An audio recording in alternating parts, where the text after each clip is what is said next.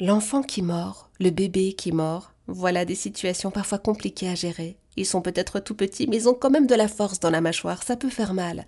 Pour en parler et nous conseiller, pour nous aider à comprendre, avec nous Céline Rénal, infirmière puricultrice très active sur Facebook, Instagram, et vous la connaissez peut-être euh, d'ailleurs déjà sous le profil Céline Puricultrice. Bonjour Céline. Bonjour Eva. Imaginons, il y a quelques jours, j'ai invité des amis maman à boire le thé, et mon enfant a mordu les autres enfants. Le drame, les larmes, et, depuis je m'interroge, y a-t-il des situations à risque que je peux anticiper, moi, en tant que parent?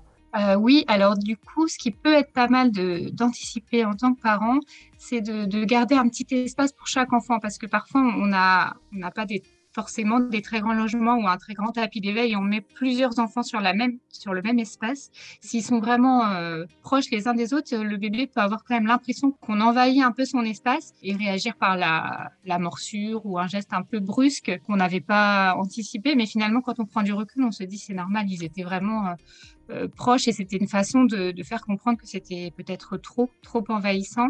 Euh, si c'est une morsure parce que euh, bah, l'enfant euh, a besoin de mordre en ce moment étant poussé dentaire, il faut essayer de prévoir sur son espace de jeu des petits objets qu'il va pouvoir mâchouiller très facilement, des petits anneaux de dentition, des petites choses. Bah, il y a plein de jouets maintenant qui se font, qui sont agréables à mordre pour l'enfant. Donc de toujours lui laisser ça à disposition.